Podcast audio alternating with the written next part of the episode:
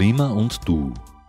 Die Verantwortung für die globale Erwärmung wird seit Jahrzehnten zwischen Politik, Industrie und Konsumentinnen und Konsumenten hin und her geschoben.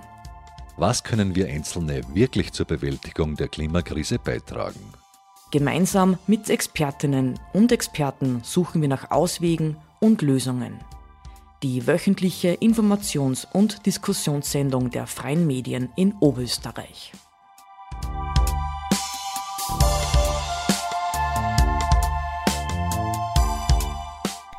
Herzlich willkommen zur Reise des Wassers von dem Hahn in die Kläranlage und wieder zurück in die Flüsse. Damit herzlich willkommen zur Kläranlage erklärt. Das ist der Titel der heutigen Sendung, der Sendereihe Klima und Du.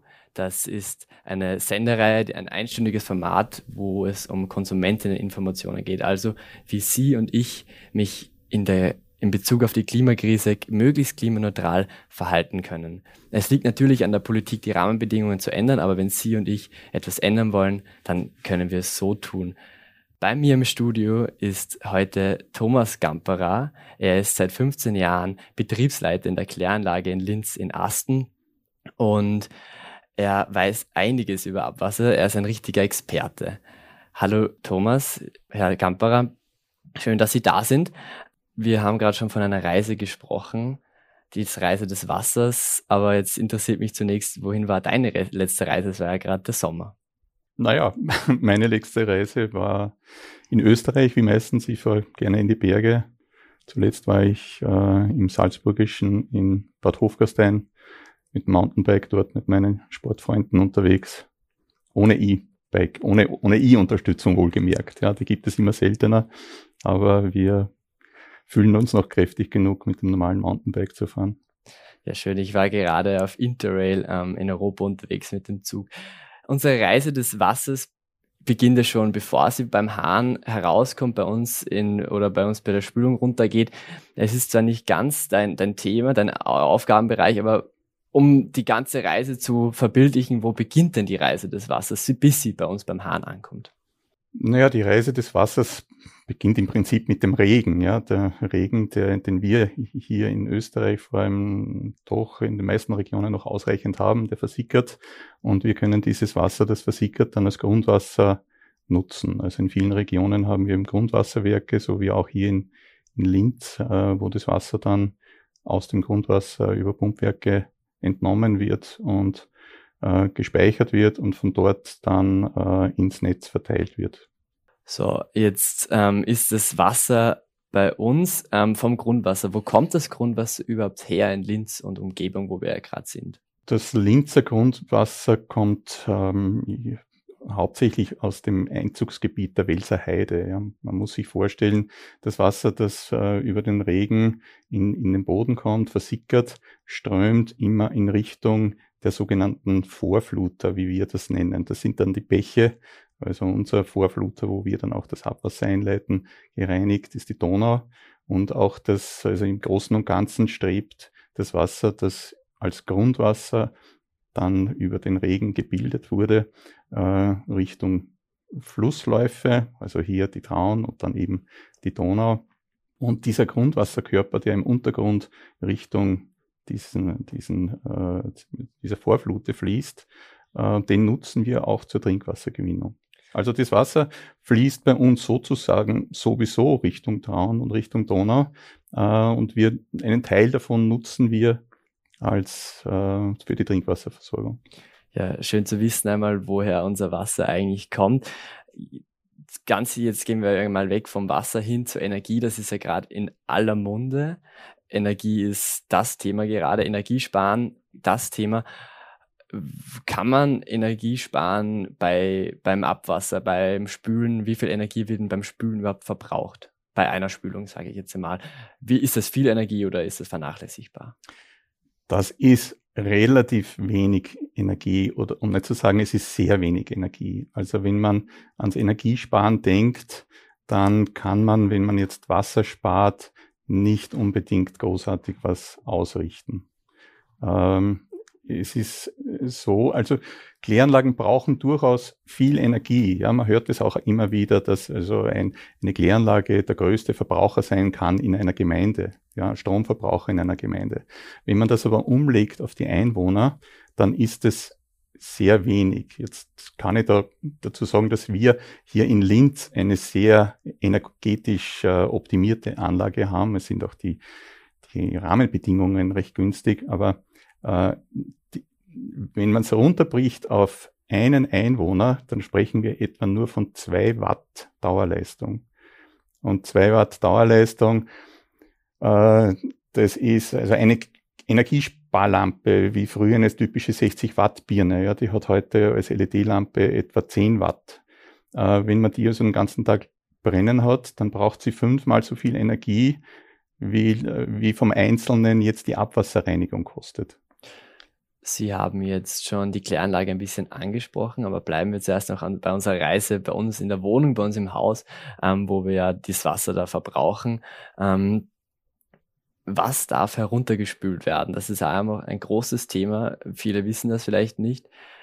Und da gibt es ja auch immer große Probleme, wenn es wieder heißt, ja, da hat mal Öl runtergespült oder so. Was darf heruntergespült werden und was nicht?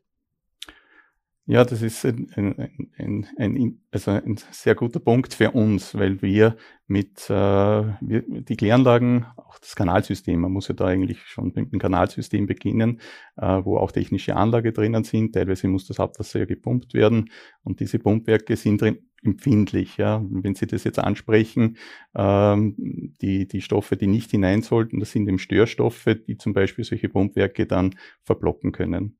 Und ähm, da ist äh, sehr modern sind zum Beispiel Feuchttücher. Und die Feuchttücher, da gibt es zwar jetzt auch wieder solche und die Industrie ist da dran, das zu entwickeln, dass, äh, dass sich die im Wasser auflösen und dann technisch keine Schwierigkeiten machen, aber es gibt genug, die äh, haben sehr stabile Fasern und diese Fasern äh, verklumpen dann. Äh, und man spricht von Verzopfungen, verstopfen die Pumpen und das macht dann die Abwasserreinigung oder auch die Bewirtschaftung des Kanalsystems macht es schwieriger. Es fließen dann hier Reinigungskosten hinein ähm, und, und es steigt der Aufwand, das zu betreiben. Wie oft passiert so eine Verblockung im Durchschnitt? Das kann ich jetzt so nicht äh, exakt beantworten, aber äh, wir haben eine Abteilung, die sich um die Kanalreinigung kümmert. Und da sind einige Personen damit beschäftigt, das ganze Jahr über äh, immer wieder die Kanäle sauber zu halten, eben von diesen Ablagerungen wieder zu befreien und auch die, die Pumpwerke, wenn sie verstopfen, Pumpen müssen zerlegt werden, äh, müssen, müssen wieder frei gemacht werden. Heißt, wenn man jetzt etwas in den Kanal, in, in, in, in, die, in das Klo spült, was jetzt da nicht hinein sollte, dann erzeugt das zusätzliche Energie, weil da jemand ja hinfahren muss und das wieder ausräumen muss. Jetzt haben Sie uns schon verraten, ähm, Feuchttücher soll, soll nicht rein, was noch nicht. Ja, also ich möchte vielleicht ganz generell sagen, das ist so mein, mein Zugang zum, zum Wasser, ja. Ich möchte das Wasser möglichst wenig verschmutzen. Also alles, was ich nicht übers Klo, über, über das Waschbecken entsorgen kann oder muss, das soll ich auch nicht ins Klo spülen. Also jeder Feststoff, wenn man jetzt an die Küche denkt, ja. Wir haben die Biotonne. Also grundsätzlich alles, was ich als Feststoff über die Biotonne entsorgen kann, ist der wesentlich bessere Weg, als äh, diese Stoffe ins, äh, in die Abwasch zu geben oder gar ins Klo, weil die Abwasch zu klein ist, um dort irgendwelche mhm. Reste von Gemüse oder sonst was äh, loszuwerden. Diese Sachen gehören in den Biomüll, weil, und das hat natürlich dann eine äh, Relevanz, weil das die, die Reinigung des Abwassers natürlich aufwendiger macht. Das heißt, ich brauche dann wieder mehr Energie, um das Abwasser sauber zu kriegen. Ne? Wenn, ich, wenn ich Stoffe nicht hineingebe ins Wasser, dann brauche ich es nicht reinigen, ist natürlich effizienter.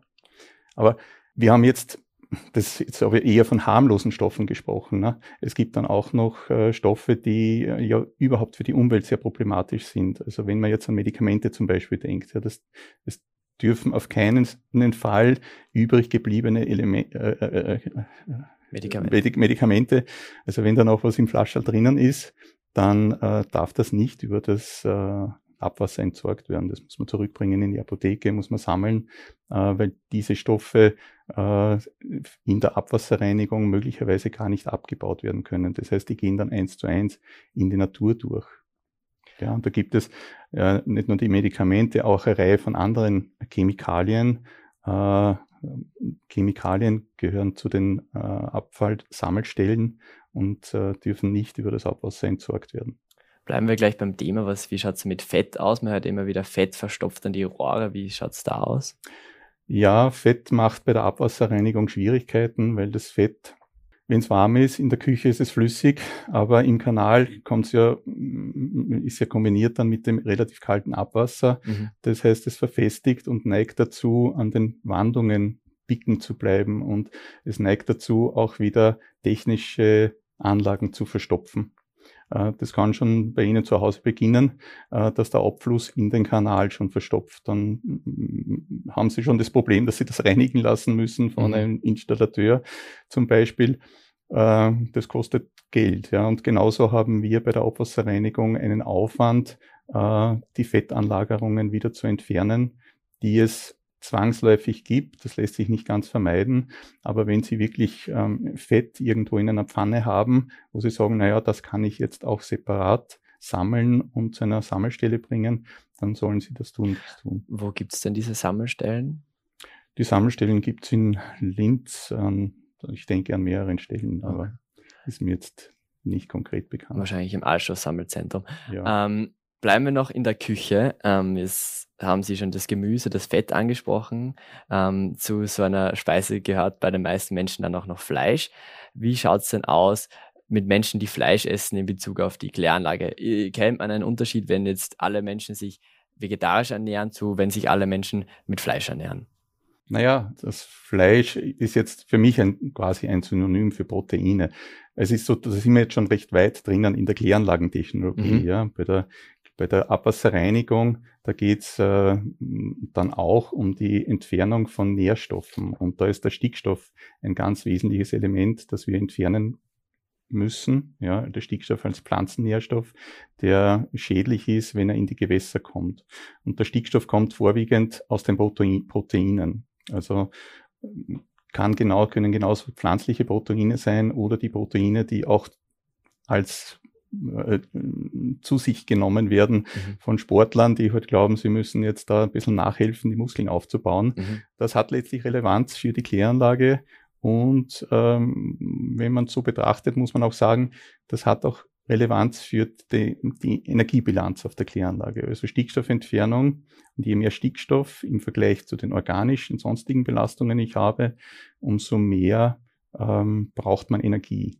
Und das ist natürlich wieder ein klimarelevanter Faktor. Genau, dieses klimarelevante Faktor. Wie wäre es jetzt am besten, dass man sich ernährt jetzt in Bezug auf die Kläranlage? Naja, also Proteine nicht im übermäßigen Ausmaß. Mhm. Aber da muss man eigentlich ein bisschen weiter insofern ausholen, weil ja, das ist ja doch, glaube ich, schon recht bekannt jetzt auch, dass äh, die Fleischproduktion ja viel Wasser ähm, benötigt. Ja. Wenn wir uns pflanzlich ernähren, dann brauchen wir wesentlich weniger sogenanntes virtuelles Wasser. Ja, weil für die Pflanzenproduktion weniger Wasser notwendig ist als für die Fleischproduktion. Das mag jetzt in äh, Gegenden, wo die Wasser, wo keine Wasserproblematik ist, wo wir immer noch genug haben, obwohl es ja mehr und mehr zum Thema wird, aufgrund der Trockenperioden, die immer länger werden. Äh, ich sage einmal, hier vielleicht im, im Linzer Raum ist es noch nicht ganz so das Thema, aber wenn man ans Burgenland zum Beispiel denkt, mhm. wo man heuer schon äh, immer wieder gehört hat, der Neusiedlersee trocknet aus und wenn man dort ist, da sieht man sehr viele Felder, die bewässert werden und mm, das ist einfach ein, ein Faktor, wenn ich die Pflanze direkt nutze als Mensch, ja, dann brauche ich nicht so viel, wie wenn ich die Pflanzen erst verfüttere, um ein Kilo Fleisch zu produzieren mhm. und dann das Fleisch zu essen. Ja. Von daher ähm, ist einfach die, ähm, die, die Ernährung über pflanzliche Lebensmittel, was die Klimarelevanz betrifft, günstiger. Mhm. Was die Kläranlage betrifft, ist das immer noch die Frage, wenn ich sehr proteinreiche äh, Nahrung zu mir nehme, das kann auch pflanzlich sein, mhm. dann kriege ich wieder mehr Stickstoff und äh, erschwere mir da wieder die Reinigung. Und ich glaube, es ist einfach so, dass wir wesentlich mehr Proteine zu uns nehmen, als wir bräuchten. Wir brauchen Proteine, das, wir können auf die nicht ganz verzichten, äh, aber wir essen viel zu viel. Ja. Früher hat man einfach nicht so viel Fleisch äh, gegessen und von daher äh, schon wesentlich weniger Proteine zu sich genommen. Hm, jetzt mal weg von der Küche hin zur Waschmaschine. Ähm, ich höre ja immer wieder von so, jetzt gibt es zum Beispiel auf der WIFA eine Ausstellung, also die WIFA ist von 7. bis 9. Oktober im Design Center, da gibt es jetzt einen Aussteller, ähm, ausstellende Gruppe und die hat ein Pla ein, ein, einen Sack entwickelt, wo man sein, seine Polyesterwäsche hineingibt und dann damit wäscht, dass diese Mikroplastikteile sich nicht aus der Wäsche waschen und so ins Wasser gelangen, ins Abwasser und dann in die Natur. Was wird denn da in der Kläranlage gemacht, um dieses, dieses Mikroplastik aufzufangen? Das Mikroplastik ist ein relativ neues Thema, ja, äh, und wir haben da das Glück, dass in den Kläranlagen der Belebtschlamm, der den wesentlichen Teil der Reinigung da übernimmt, sehr äh, adhäsive Eigenschaften hat. Das heißt, man kann sagen, klebrige Eigenschaften für diese, für diese Stoffe. Die werden gefangen in diesem Belebtschlamm und der überwiegende Teil diese, dieses Mikroplastiks kommt, wird tatsächlich ähm, in der Kläranlage bei der Reinigung entfernt. Äh, und das ist deswegen ein Glück, wenn ich das so formulieren darf, ja, weil wir die Kläranlagen eigentlich dafür nicht ausgelegt haben. Die sind dafür nicht gebaut worden. Das ist ein neues Thema. Und dann ähm, ist tatsächlich untersucht worden, ähm, was passiert mit dem Mikroplastik in den Kläranlagen. Und man hat eben festgestellt, dass die mit einem sehr hohen Wirkungsgrad äh, das Plastik, auch Kleinstplastik eben äh, gut entfernt wird. Ah, ein bisschen was kommt dann schon auch in die Flüsse, vermute ich mal. Ja, aber ich würde meinen, es kommt mehr in die Flüsse durch, äh, es gibt ja dann Einträge, äh, es nicht alles Wasser geht über Kläranlagen, ja, wenn man jetzt sagt, irgendwelche Straßen, äh, der Reifenabrieb mhm. äh, geht in einen kleinen Bach und von, vom kleinen Bach in einen größeren und lässt sich in die Donau. Äh, der Wind verfrachtet Plastik und auch wenn es zunächst großes Plastik ist, äh, das wird dann mechanisch oder, oder chemisch immer weiter zerlegt und endet letztlich als Mikroplastik in, in den Gewässern. Wir haben vorhin schon über das Verkleben der Pumpen vielleicht gesprochen. Gibt es andere Herausforderungen beim Abwassertransport, äh, bis das Wasser zur Kläranlage gelangt? Weil da wollen wir jetzt gleich hin, um uns die Kläranlage anzuschauen. Äh, naja, die, die, die Pumpwerk, die Kläranlage beginnt mit einer groben Reinigung. Und das Thema ist, dass man bei Pumpwerken äh, diese grobe Reinigung vorher noch nicht hat. Also die Pumpwerke in, im Kanalsystem, die sind da mehr gefordert wie die Pumpen auf der Kläranlage selbst, weil da noch grobe Verschmutzungen, äh, alles was über den Kanal kommt, äh, ist dabei. Und man kann jetzt sich aus vor, vorstellen, äh, dort und da ist äh, der Kanal offen, weil eine Baustelle ist. Ja, da kann es Einschwemmungen geben äh, von, von größeren, ich sage jetzt auch einmal Holzteile oder was, die dann von der Pumpe nicht bewerkstelligen können. Die ganz großen Sachen machen dann der Pumpe auch wieder nichts. Das sind eher die, die die Pumpe gerade noch erwischen kann oder faserige Sachen. Ja, oder wenn sie zum Beispiel, ich sage jetzt ein altes Kleidungsstück oder Strumpfhosen, ja, man könnte ja sein, dass die eine oder andere Strumpfhose äh, ins Klo geworfen wird. Da sind wir wieder mhm. bei einem Produkt, das eben nicht ins Klo darf. Ne? Das hat also genauso Eigenschaften, dass es dann sich um das Pumpenlaufrad wickelt und da Probleme macht. In der Kläranlage ist es dann, wenn man da jetzt hinkommt, ja, äh, insofern ein bisschen leichter, wenn man da vorher als erste Stufe schon Anlagenteile hat, wo man diese Grobstoffe herausholen kann, dass sie dann im weiteren Prozess nicht den Reinigungsprozess stören. Ja, angenommen ist der Reinigungs äh, der, der, der, das Wasser hat seinen Weg gut in, in, in die zur Kläranlage gefunden, ohne jetzt eine Störung. Was passiert als allererstes in der Kläranlage? Ja, äh, als allererstes ist es bei uns so und bei vielen anderen Kläranlagen auch, der Kanal ist in die Erde eingegraben. Ja? Und damit wir das Wasser reinigen äh, können, äh, heben wir das zunächst einmal, dass wir nicht alle Anlagen dann da im Untergrund bauen müssen, mhm. sondern dass wir das in eine vernünftige Höhe kriegen. Also bei uns wird das Abwasser um etwa vier Meter zunächst gehoben, so dass wir. Ähm, Was heißt gehoben? In, mit einer Pumpe, also gehoben rein, äh, rein geodätisch gesehen von einem tiefer, von einer tieferen Lage in eine höhere Lage. Also die, das, der Kanal kommt tief an und äh, Pumpen heben das Wasser dann in, in die, die, die, erste Reinigungseinrichtung. Das sind die Rechengerinne. Also Gerinne mit Rechenanlagen und diese Rechen, wie der Name ja sagt, äh, Rechen, da kann man also diese Grobstoffe einmal herausrechen, dass äh, die dann im Weiteren eben die Pumpanlagen, Rührwerke und die mechanischen rotierenden Teile nicht beschädigen äh, und nicht verstopfen können. Was passiert mit diesen Teilen, die da gerecht wurden? Oder? Ja, diese Teile, diese Grobstoffe, ähm, die, die werden in, in Containern gesammelt, werden gepresst äh, und gehen dann letztlich in Linz in das Reststoffheizkraftwerk und werden dort verbrannt. Gut, so das Wasser, das dann durch die Rechen durchpasst und die Stoffe, die da weitergehen, wo, wo, wo, wohin geht Ihre Reise dann? Ja, da äh, kommt noch ein weiterer mechanischer Reinigungs- oder Vorreinigungsschritt, das ist der Sandfang weil jetzt äh, sind wir wieder zum Beispiel bei Straßeneinläufen, ja, ähm, da, da kommen auch gröbere Partikel hinein, sandige Partikel. Äh, es ist auch, wenn Sie das Gemüse zu Hause waschen, ja, da kommen auch Grobstoffe, wenn es noch ein bisschen erdig ist, kann, äh, äh, kann da in den Kanal kommen. Das kommt dann letztlich bei der Kläranlage an äh, und diese Sand, ganz feine Sandpartikel, die haben abrasive Eigenschaften. Also die wirken wie ein Schmiergelpapier. Wenn mhm. da jetzt eine Pumpe, das Laufrad sich sehr schnell dreht und dann kommt da so ein feiner Partikel, dann wird es abgeschliffen. Und das ist eben auch eine, eine Vorreinigungsstufe. Wir entfernen einmal diese Partikel, damit sie dann hinten nach wieder die Anlage nicht beschädigen können. Wie werden diese Partikel entfernt, diese Sandkörner?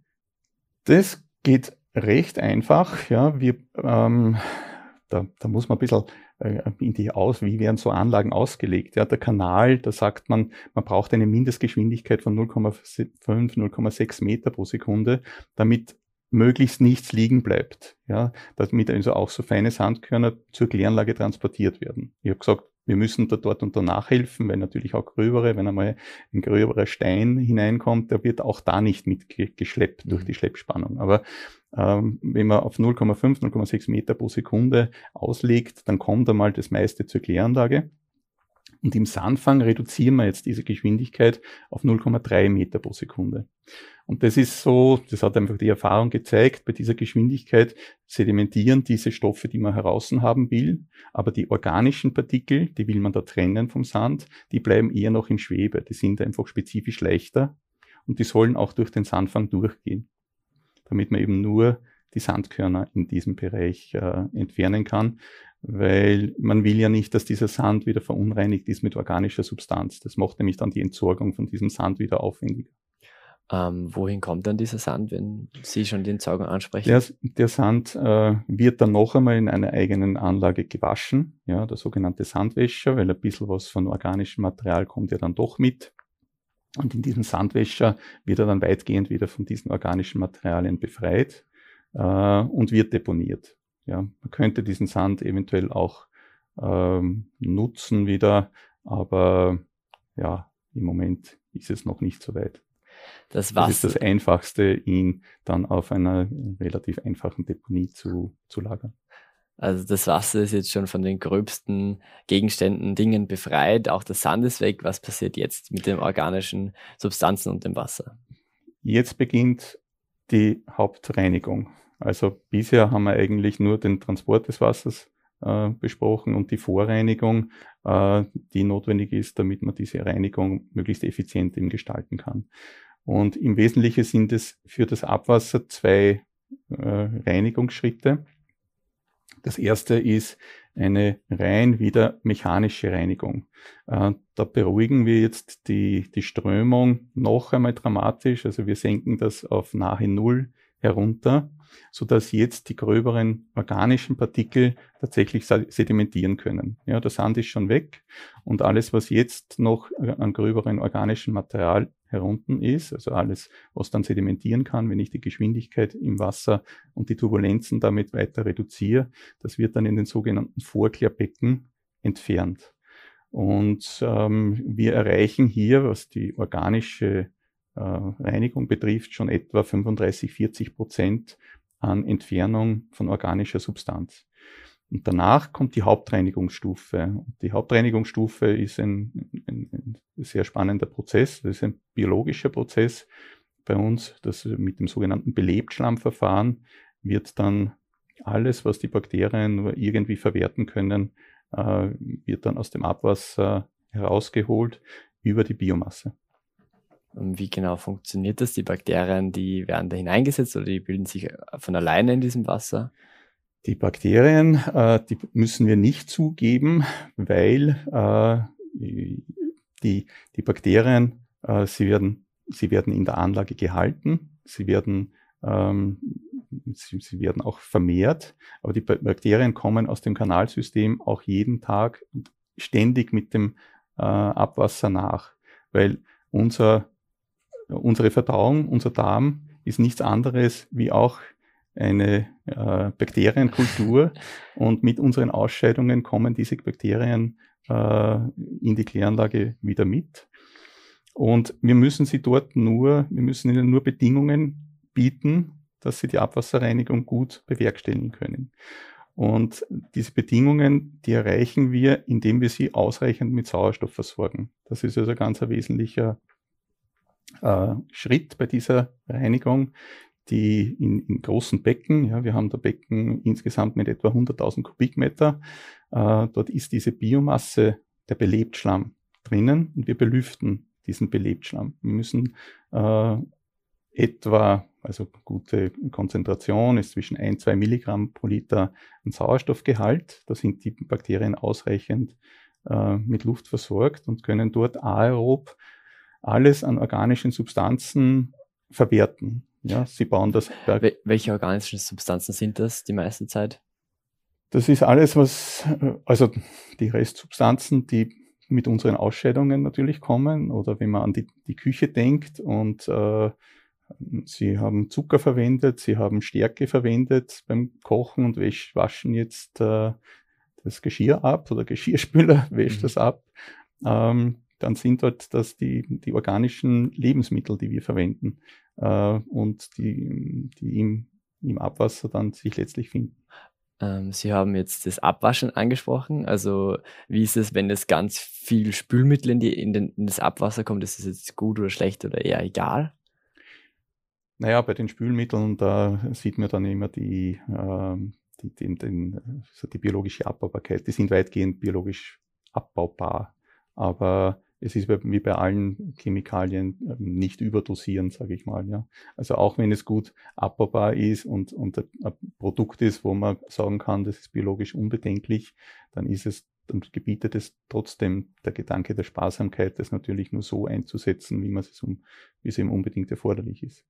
Also dann werden in dieser Kläranlage ähm, spezifisch jetzt bei Ihnen in Linz-Asten wird da in diesem, diesem Becken da die organischen Substanzen per Bakterien abgebaut. Was passiert dann mit dem, dem Wasser? Ja, die, die, also man muss, das gehört jetzt noch äh, zu diesem Belebtschlammprozess, da gehört dann noch die Nachklärung dazu. Ja, weil jetzt haben wir da das Wasser mit den Bakterien. Die Bakterien haben jetzt diese Verunreinigung sozusagen aufgenommen. Jetzt haben wir den Schlamm statt den Schmutzstoffen im Wasser, mhm. haben wir jetzt den Schlamm im Wasser. Und es ist dann ein, ein, ein, eigentlich ein Kreislaufprozess, dass dieser Schlamm mit dem Wasser in die sogenannten Nachklärbecken fließt. Und in den Nachklärbecken haben wir jetzt wieder eine Beruhigung. Und äh, noch einmal äh, die, äh, mehr Beruhigung als in, den, in, den Vor, in der Vorreinigung, in, der, in den Vorklärbecken schon hatten. Und da sedimentiert der Schlamm jetzt zu Boden. Also oben haben wir jetzt das, das saubere, das gereinigte Abwasser. Das fließt oben über die Wehrschwellen ab Richtung Donau. Da sind wir jetzt mit der Abwasserreinigung fertig. Und der Schlamm äh, geht aber wieder zurück in die Belebungsbecken. Also der Schlamm läuft im Kreislauf ja, und wird wieder frisch beladen, wird wieder belüftet und äh, macht also weiterhin trägt also weiterhin zur Reinigung bei. Dadurch kommt es auch zu einer Aufkonzentrierung des Schlammes. Wir brauchen ja da möglichst viel Schlammmasse. Je mehr wir Schlammmasse haben, umso, also umso mehr ist wieder die Reinigungskapazität dieses Schlammes. Ja, in diesem Belebungsbecken, man muss sich vorstellen, ungefähr 400.000 Kilogramm an Belebtschlamm, also 400 Tonnen Belebtschlamm als feste Masse, ja, sind in diesem Becken äh, und die machen die Reinigung für uns. Ja. Sie haben jetzt die Donau schon angesprochen, die, wohin das Wasser dann geleitet wird. Jetzt ist es vielleicht eine bisschen schwierigere Frage oder was, was man nicht beantworten kann, aber dieser Wassertropfen, der bei mir aus der Leitung kommt, wie lange braucht er dann, bis er dann in der Donau ist, wenn ich den jetzt in Ufer abzapfe sozusagen? Naja, der ist einmal ein paar Stunden schon unterwegs im Kanalsystem. Das würde man glaube ich, in den meisten Fällen unterschätzen. Wir unterschätzen das auch immer wieder, wie lang es eigentlich dauert, äh, bis das Wasser auf der Kläranlage ist, also von links hinaus nach, nach Asten. Ja.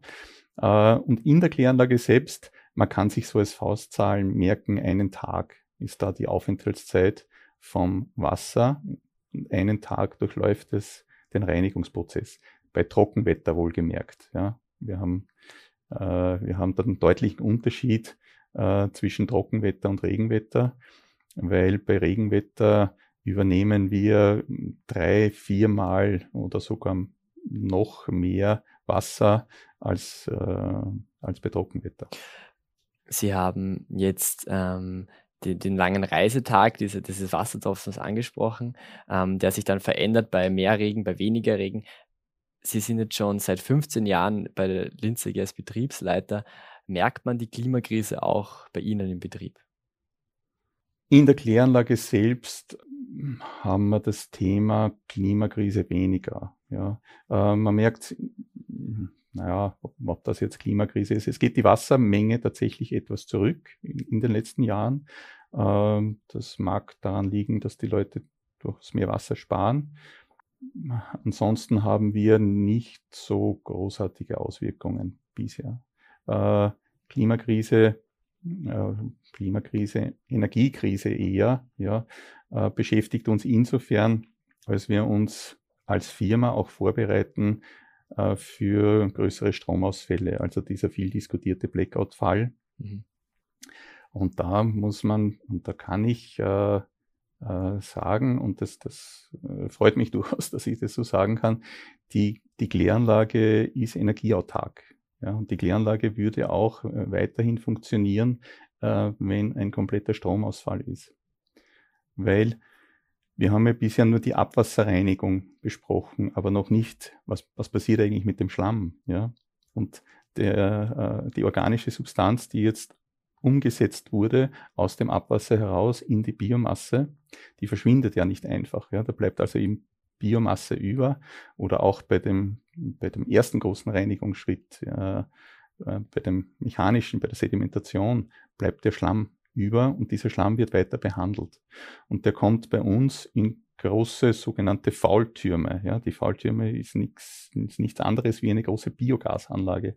Und äh, in dieser Biogasanlage wird dieser Schlamm dann anaerob umgesetzt. Also anaerob ohne Sauerstoffzufuhr über eine andere Bakterienart, also die äh, Anaerobbakterien, wird äh, dieser Schlamm zerlegt und in Biogas umgesetzt.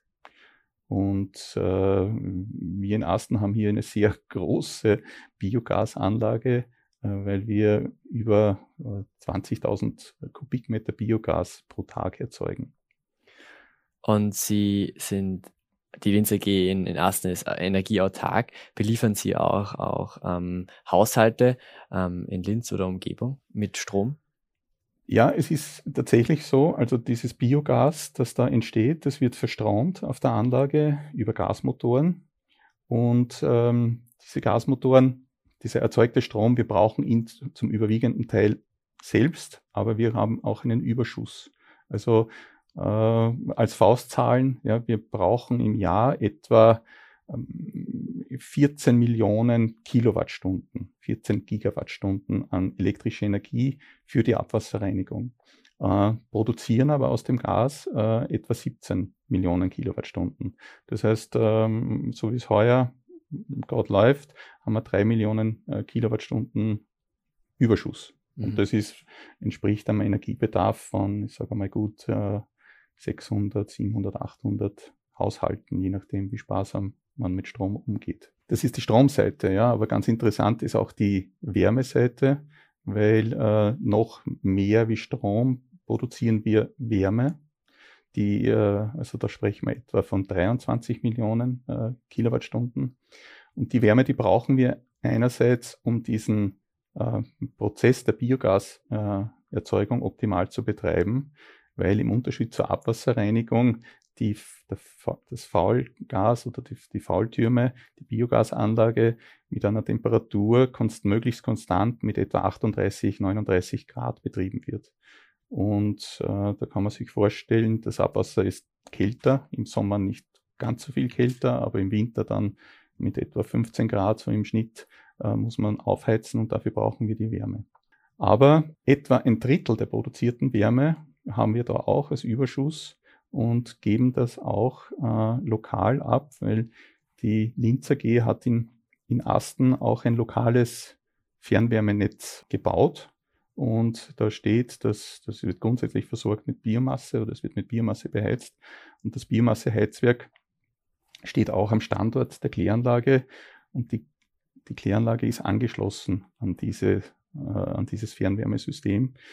Und das Schöne ist, dass wir äh, den Sommer über, also etwa von Mai bis Oktober, die Wärmeversorgung äh, komplett aus der Kläranlage abdecken können.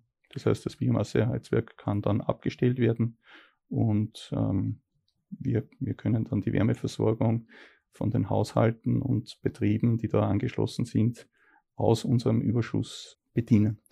Jetzt haben wir schon zwei äußerst aktuelle Themen ähm, angesprochen, Energie und Wärme. Bleiben vielleicht bei der Energie, wenn ich jetzt in einem dieser 600 Haushalte wohne, die sie beliefern mit ihrem Strom, ist es dann grüner Strom, wenn ich da Biogas verbrenne? Das ist auf alle Fälle grüner Strom, ja, weil, ähm, sagen wir so, die, die, wenn wir jetzt davon ausgehen, es ist organisches Material, das auf den Feldern gewachsen ist, das als Lebensmittel bei uns auf dem Tisch landet, wir essen das, scheiden wieder die Rückstände aus, äh, holen das, die Rückstände aus dem Abwasser heraus, geben es in den Faulturm, dort entsteht Biogas und das, aus dem machen wir dann Energie, dann ist das auf alle Fälle im Sinne der Kreislaufwirtschaft sozusagen eine optimale Nutzung der organischen Substanz, die einmal auf, letztlich auf den Feldern begonnen hat, die dort ge gewachsen ist das CO2 aus der Atmosphäre wurde in der Photosynthese mhm. quasi zu Photosynthese zu, zu Biomasse und wir wandeln dann diese Biomasse wieder in Gas sozusagen um und verwerten dieses Gas. Das Wärmethema ist eben jetzt auch, das haben Sie gerade schon gesagt, dass, irgendwie, dass Sie ähm, auch Menschen und Haushalte mit Wärme beliefern. Könnte man, und vor allem jetzt ist es ja ganz brandaktuell, könnte man da vielleicht die Wärmebelieferung erhöhen? Könnte man dann noch mehr Haushalte mit Wärme beliefern? Wir sind schon sehr optimiert, muss ich da sagen. Ja, es ist umgekehrt eher so, dass wir versuchen werden, die Stromproduktion aus dem Biogas äh, zu, zu erhöhen, weil die, die Stromproduktion, der Strom hat einen höheren Wert als die Wärme, wenn man von den verschiedenen Energieformen spricht. Ja. Und äh, wir haben ja eher eine, eine Stromversorgungskrise, also wenn man von Energieversorgung äh, sprechen, dann sprechen wir auch schneller mal eben von der Stromversorgungskrise. Und so gesehen äh, stellen wir Überlegungen an, das noch zu verbessern. Aber wir können nicht, äh, wir können nicht mehr mehr Energie produzieren. Mhm. Das geht nicht. Also wenn wir mehr Strom produzieren, dann äh, ist das unter Umständen damit verbunden, dass wir weniger Wärme produzieren. Also Wirkungsgrad von mhm. Stromproduktion mhm. zu erhöhen, bedeutet unter Umständen den Wirkungsgrad der Wärmeproduktion dann um das zu vermindern, ja, weil in Summe einfach nicht mehr da ist. Sie haben jetzt schon ähm, angesprochen, dass es, dass Sie nicht nur das Abwasser reinigen, sondern auch Strom und Wärme produzieren. Gibt es vielleicht andere Faktoren auch noch, die Sie irgendwie produzieren mit Ihrer Anlage? Wir produzieren nicht im Sinne von, von ähm, einem, einem Beitrag nur zu, zur Versorgung, ja. Aber was letztlich bei dieser Kläranlage übrig bleibt, wir produzieren sehr viel Schlamm. Äh, das muss also jedem bewusst sein. Je mehr wir also Schmutzstoffe in das Abwasser werfen, umso mehr entsteht bei uns Schlamm. Und das ist eigentlich der größte Kostenfaktor äh, beim Betrieb so einer Kläranlage. Äh, die Schlammentsorgung von diesem Schlamm, der dann letztlich übrig bleibt. Und der wird bei uns, würde ich sagen, sehr umweltschonend verbrannt im Reststoffheizkraftwerk auch in Linz äh, von der Linz AG. Äh, umweltschonend deswegen, weil man sich, wir haben darüber gesprochen, ja, dass die äh, Mikroplastik und Plastikteile letztlich auch in diesem Schlamm sind, auch äh, teilweise Chemikalien, die zwar nicht in, äh, sowieso nicht hinein sollten in den Kanal, wenn sie dann aber hineinkommen, dann bleiben sie zum Teil zumindest haften am Belebtschlamm und durch diese Schlammentfernung und Entsorgung können wir dann diese Stoffe äh, unschädlich machen sozusagen. Ja. Es äh, ist dann dem äh, der, der Umwelt als, als potenzieller schädigender Stoff entzogen. Und im RHKW äh, ist es dann auch so, dass aus diesem Schlamm natürlich wieder äh, Wärme auch produziert wird und da dann ja dieser Schlamm auch noch beiträgt zur Wärmeversorgung im Linzernetz. Heißt, ähm, dass, dass die Linzer G mit dem Abwasser, äh, mit ihrer Kläranlage in Asten macht sozusagen Gewinn auch mit der Abwasserentsorgung, wie zum Beispiel jetzt ein Altstoffsammelzentrum, dass er die, die Metalle aus, aus den Elektrogeräten wieder rausholt, da machen sie eben auch Gewinn mit ihren, mit den Abfallprodukten. Die äh, Abfallentsorgung, also die, die Schlammentsorgung, das ist ein wesentlicher Kostenfaktor, ja, weil mhm. das ähm, äh, Reststoffheizkraftwerk versucht zwar hier wieder die Energie herauszuholen, was möglich ist, aber das würde bei weitem nicht die Kosten dieses RKW decken. Also wir müssen für diese Entsorgung äh, einiges an, an Beitrag zahlen ans RKW, äh, damit eben diese Entsorgung gemacht, diese mhm. Verbrennung mhm. gemacht werden kann. Ja, weil diese Anlage entsprechend teuer ist und allein die Abschreibung, aber auch die Betriebskosten äh, die, die müssen hereinkommen und die kommen bei dieser Anlage bei weitem nicht über die Wärme- und Stromproduktion aus dem Klärschlamm herein. Das würde sich so nicht ausgehen.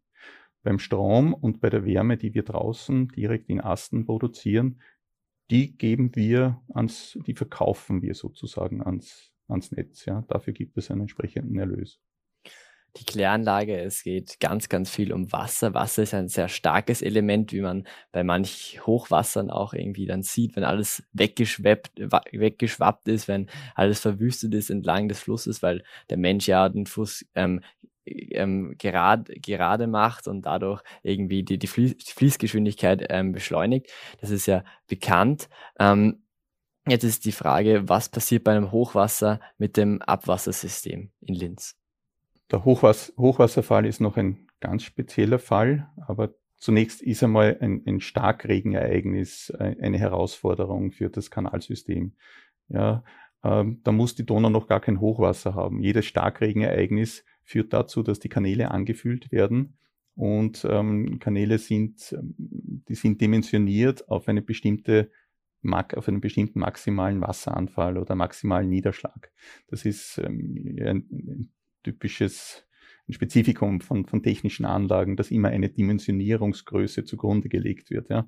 Äh, die Natur ist aber unerbittlich und sie hat dann immer auch noch größere Ereignisse. Ja.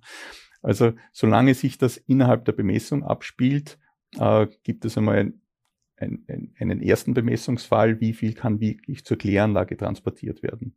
Äh, gespeichert werden im Kanalsystem, teilweise ist das sehr groß, kann angefüllt werden und wird dann langsam über die Kläranlage abgebaut.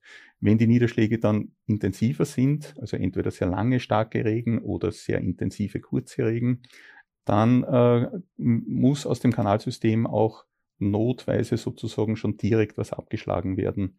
Äh, das geht zunächst über Rückhaltebecken. Also es gibt dann auch im Kanalsystem noch groß, große Becken, Rückhalteanlagen. Der Kanal geht über in diese Becken und die Becken werden angefüllt. Und wenn es dann immer noch zu viel ist, dann haben diese Becken auch einen Überlauf.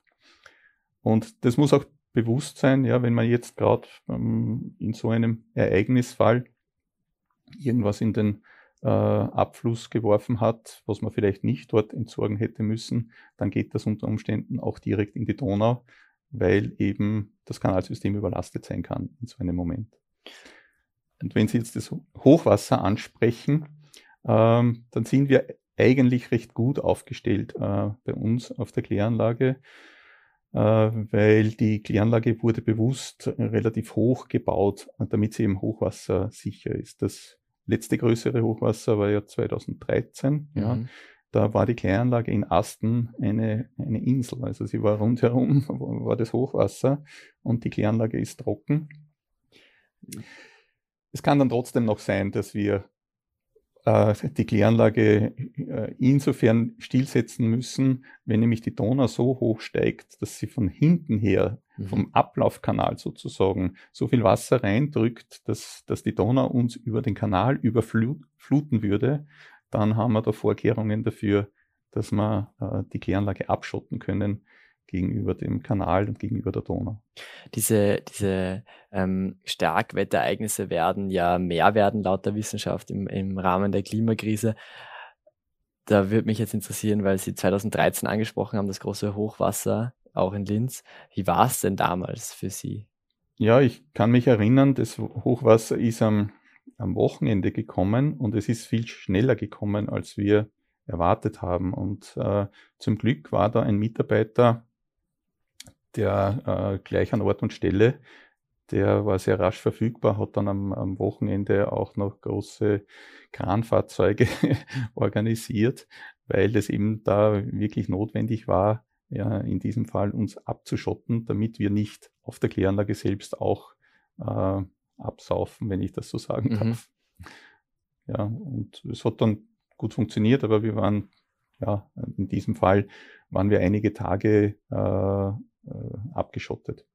Aber im Unterschied zu anderen Anlagen, äh, die Kläranlage ist völlig schadlos geblieben und bei abnehmendem Wasserstand, was ja dann auch wieder recht schnell geht, die Hochwasserwelle läuft durch und kann wieder in Betrieb gehen und wir waren sofort wieder in Vollbetrieb. Heißt, während des Hochwassers ist dann über diese ähm, Überfang, über diese Überläufe auch das Abwasser aus Linz in die Donau geraten? Ja, war tatsächlich so. Also, dass ich sozusagen, wenn ich jetzt meinen Apfel in, den, in, die, in das Klo werfe, dann ist er nicht durch die Kläranlage irgendwie verbrannt worden, sondern war dann auch in der Donau. Ja. Das ist interessant, das habe ich nicht gewusst. Ja, ähm, das, das, muss man sich durchaus bewusst machen, dass also wir haben eine sehr weitgehende Reinigung. Ja, das, äh, also da gibt es ja verschiedene Parameter, wie man das bestimmen kann, zum Beispiel den biochemischen Sauerstoffbedarf.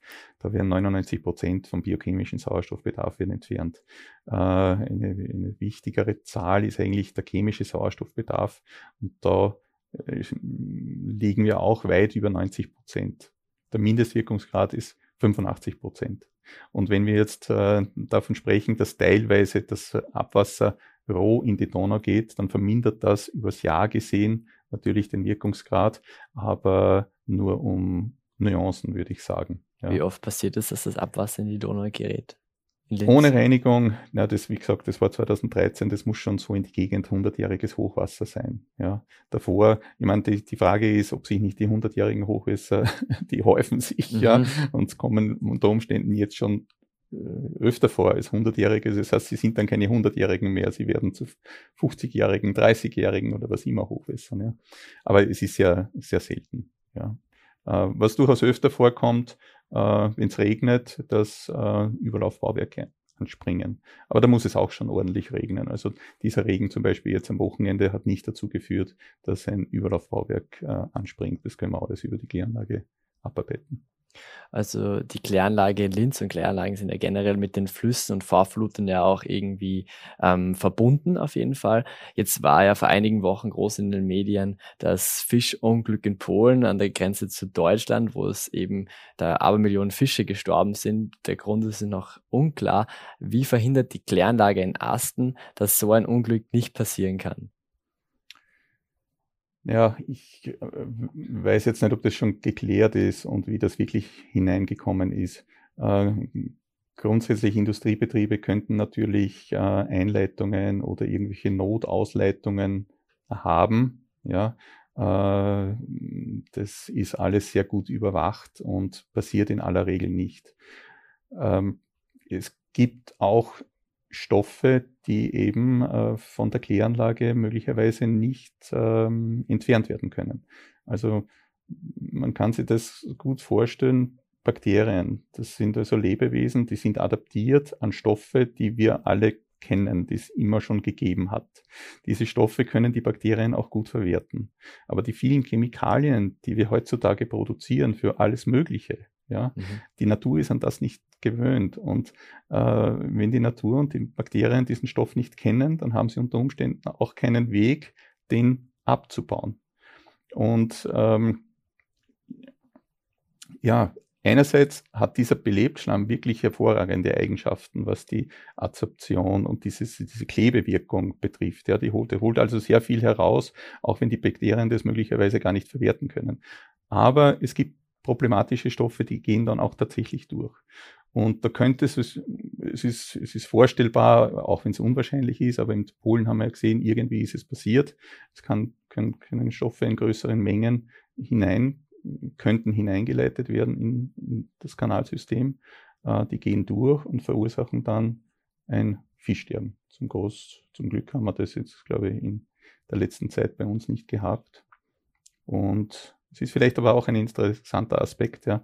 Und das sollte durchaus kann, äh, bewusst sein. Man kann auf analytischem Wege sehr viel heutzutage nachweisen, weil einfach die äh, äh, ja, die chemischen Methoden immer, immer mehr verfeinert werden und man kann Spuren nachweisen und kann dann auch äh, in vielen Fällen rückverfolgen, wo das hergekommen ist. Also von daher sollte man sich hüten, irgendwelche Substanzen äh, loszuwerden über den Kanal, weil wenn das wirklich ein Problem macht, dann findet man den Einleiter. Wir kommen bald schon zu einem Thema, aber davor habe ich noch ein paar Fragen an Sie, nämlich ähm, das Wasser, das da in die Donau dann abgeleitet wird. Ich gehe selber gehe sehr gerne in die, in die Donau baden, ist ja kein Trinkwasser. Da braucht es ja dann noch einen Reinigungsschritt dazu. Wenn ich jetzt bei der, beim Tauchen in der Donau ähm, Wasser in den Mund bekomme, ist es dann problematisch für mich. Also in der Donau wird das äh, Abwasser noch einmal gehörig verdünnt. Ja. Äh, es ist ja unser Verdauungstrakt ist empfindlich auf Fremdbakterien. Ja, der hat seine eigenen und wenn Fremdbakterien kommen, dann äh, ja, kann das in Durchfall enden. Wenn man einen Kläranlagen, wenn man eine Kläranlage oder überhaupt das Abwasser betrachtet und man betrachtet die, die Bakterienzahl, also die Keimzahl in diesem äh, Abwasser, da reden wir von, von einer Reduktion um mehrere Potenzen. Äh, mhm.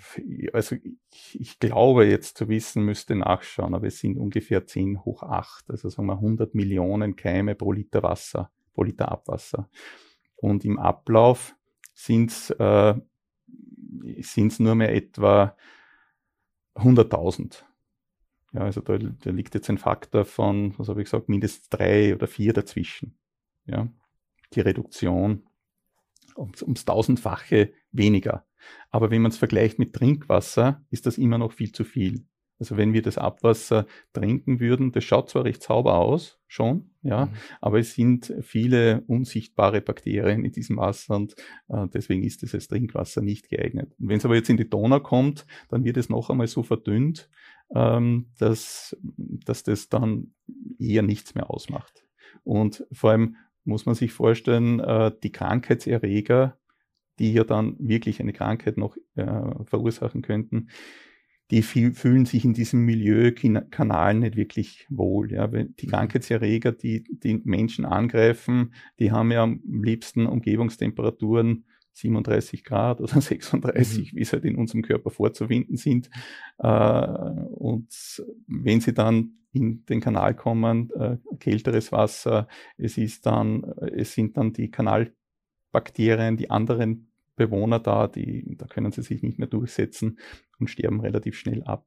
Also von daher ist dann ein gereinigter Kläranlagenablauf im Gewässer ähm, ist schon eine gute Voraussetzung, dass dann nichts mehr passiert.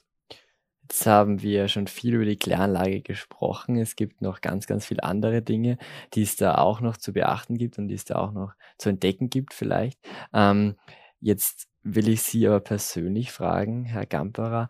Sie haben an der BOKU in Wien ähm, studiert mit Umwelt- und Wasserwirtschaft, wenn ich mich nicht täusche. Ja, Kulturtechnik und Wasserwirtschaft hat das Studium damals geheißen, ja. Warum haben Sie sich damals für diesen Studiengang entschieden?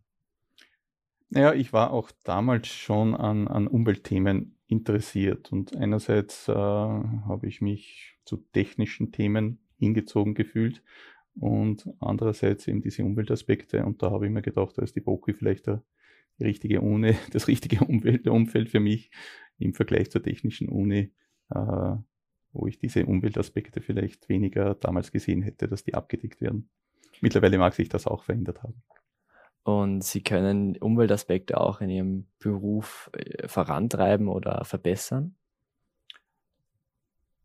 Ja, ich denke schon. Also damals, wie ich begonnen habe, äh, beruflich begonnen habe, bin mehr oder weniger, ja, es war da eine, eine Stelle im, bei einem Anlagenbaubetrieb und äh, habe mich dann eigentlich beruflich seit dem ersten Tag mit Abwasseranlagen beschäftigt.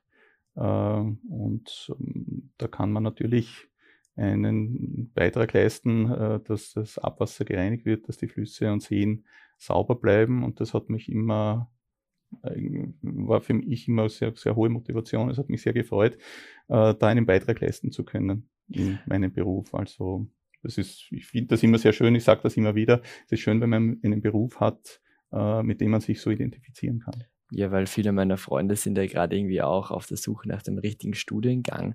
Also empfehlen Sie, etwas in Richtung Abwasserwirtschaft zu machen, Richtung Umwelttechnik. Was würden Sie ihnen sagen? Äh, ich finde das auf alle Fälle spannend, äh, ein spannendes Thema. Ja. Äh, man, muss, man muss sagen, also wir haben durchaus das Gefühl, dass da recht wenig junge Leute nachkommen, die uns Älteren dann auch entsprechend ersetzen können. Also ich glaube, mittlerweile äh, ist es durchaus wieder ein, ein, ein, ein Mangel. Ne? Es ist ja bei, bei, allen technischen Berufen eigentlich ein Mangel, aber gerade in der Abwasserreinigung, das hat auch ein bisschen den Hintergrund, es wurde ja in den Ende des letzten Jahrhunderts wurde sehr viel gebaut, da hat es sehr viele Leute gegeben, die sich mit dem Thema beschäftigen und dann war alles fertig, dann hat man nicht mehr so viele gebraucht und mittlerweile äh, ist aber auch da eben die Pensionierungswelle angekommen. Ja, also viele Leute, die in diesem Bereich äh, arbeiten, die ich kenne als, als leitende Personen auch, die sehr viel Erfahrung haben, die gehen in Pension und da müssen entsprechend junge Leute nachkommen. Aber es gibt viele Umweltthemen, die uns jetzt beschäftigen. Eben das Klima, das Sie mehrfach angesprochen haben, die Energiethemen. Also da gibt es viel zu tun und es ist zu hoffen, dass da genug Techniker nachkommen, die das auch teilweise von Grund auf noch vielleicht sogar revolutionieren. Ja. Ja, und damit, mit diesen Worten, darf ich mich bei Ihnen verabschieden. Danke, Herr Gamperer. Das, die Klimathemen, die werden hier bei uns, bei uns bei Dorf TV sicher nicht weniger, also schalten Sie auch beim nächsten Mal ein. Wir haben unglaublich viele Antworten gehört. Danke nochmal. Ähm, das eine Antwort bin ich Ihnen aber schuldig geblieben. Ich bin nämlich Lars Bolling. Ich habe mich vorhin bei Ihnen nicht vorgestellt. Ich bin Klimaredakteur der Neue hier bei Dorf TV schon der vierte. Und Sie werden noch einiges von mir hören. Ich hoffe, Ihnen hat meine erste Sendung auch so viel Spaß gemacht und so viel Wissen beschert wie, wie mir gerade. Ähm, und wir beenden unsere Reise, die angefangen hat beim Grundwasser, die ist über den Hahn gegangen, was dann nicht rein darf in den Abfluss, ähm, in die Kläranlage, was dann mit dem Wasser alles passiert, bis hin zu, was soll ich einmal studieren für unsere jungen ähm, Konsumentinnen und Konsumenten, die jetzt noch dabei sind. Und ich hoffe, sie sind alle noch dabei und weil es für mich war es wirklich unglaublich spannend. Und wir beenden unsere Reise hier ähm, bei uns im Studio Dorf TV im Wissensturm und vielleicht denken Sie das nächste Mal ja dran, wenn Sie unter der Dusche stehen und sich abduschen und das Wasser zwischen den Füßen in den Kanal hineinfließt, was damit alles passiert und wo es dann einen Tag später in der Donau herauskommt. Damit wünsche ich Ihnen einen wunderschönen Tag und bis zum nächsten Mal.